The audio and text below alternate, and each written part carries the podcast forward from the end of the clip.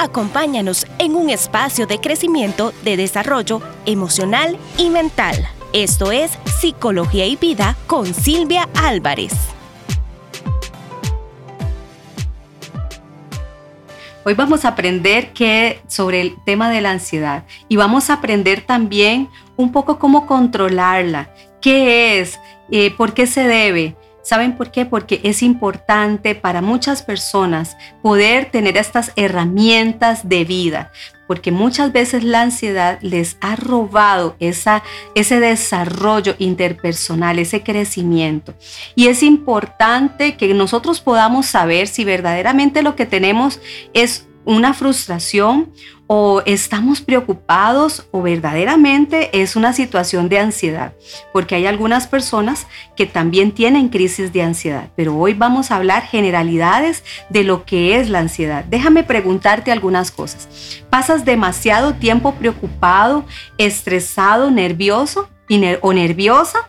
O te preocupas de más de todas las situaciones que estamos viviendo, o tal vez en tu trabajo, tu familia, situaciones personales, tienes dificultades para dormir, es importante que prestes atención a tus sentimientos y también a tus pensamientos. Por lo general, tal como nosotros pensamos, así hablamos, así sentimos y así actuamos. Y cambiando nuestra forma de pensar, podemos cambiar nuestra forma de vivir. Pero ¿qué es la ansiedad? Es una reacción natural, es una reacción normal ante situaciones de peligro, ante situaciones de amenaza, ante situaciones que te impactan de, de, buenas a primeras, pero también a veces a lo largo del tiempo se establece esa ansiedad y esto viene a afectar nuestra mente, nuestro cuerpo, nuestras emociones. Entonces, la ansiedad sí es un sentimiento, es, una, es un sentimiento normal de temor inclusive ante esas situaciones que te preocupan. Es un arma poderosa de vida que tiene nuestro cuerpo, nuestro organismo, nuestro ser para poder abordar esos peligros. Mejora también el rendimiento. Cuando muchas personas se sienten ansiosos es porque van a, tener que eh, hacer un examen, por ejemplo, un examen de la universidad, un examen para sacar la licencia de conducir o también para poder hacer una entrevista de trabajo. Eso es como lo que llamamos aquí en Costa Rica tengo nervios.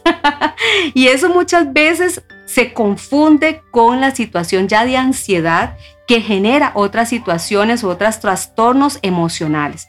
Pero la ansiedad en general es eso. Y se estima que una de cada diez personas sufre algún episodio de ansiedad en algún momento de su vida.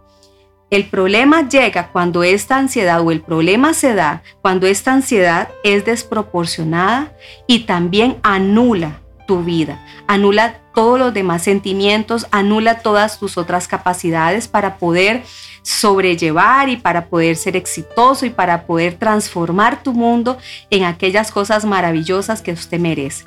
Entonces es importante averiguar si esa ansiedad podría estar relacionada con tu salud física ¿verdad? Que también se pasa esas situaciones, nuestro cuerpo muchas veces habla y tiene como, yo les digo como un semáforo, nos habla, nuestro cuerpo muchas veces nos está dando una lucecita amarilla de que tenemos que preocuparnos y podemos, tenemos que ponerle atención, prestarle atención a algo que nos está ocurriendo.